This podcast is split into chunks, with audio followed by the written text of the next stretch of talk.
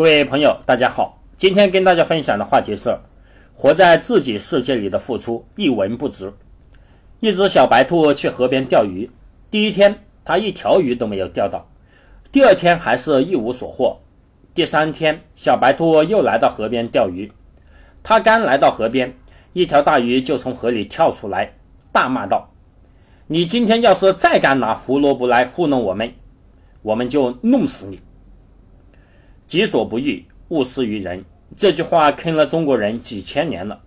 有多少次我们掏心掏肺的给人家，可人家还是不领情？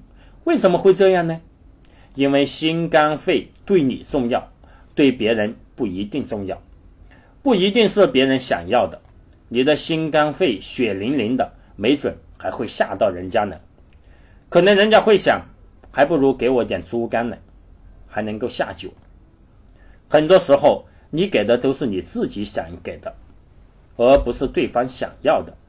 活在自己世界里的付出一文不值。你想过你的客户、你的员工想要什么吗？你真的知道你的爱人、你的孩子想要什么吗？所以“己所不欲，勿施于人”这句话应该改成“人之所欲，施之于人”，这才是有智慧的付出。好人不一定有好报。好人要用对的方法才有好报。如果你想了解更多的干货，请添加微信：幺三七二八四四零三二二，罗胜杰导师。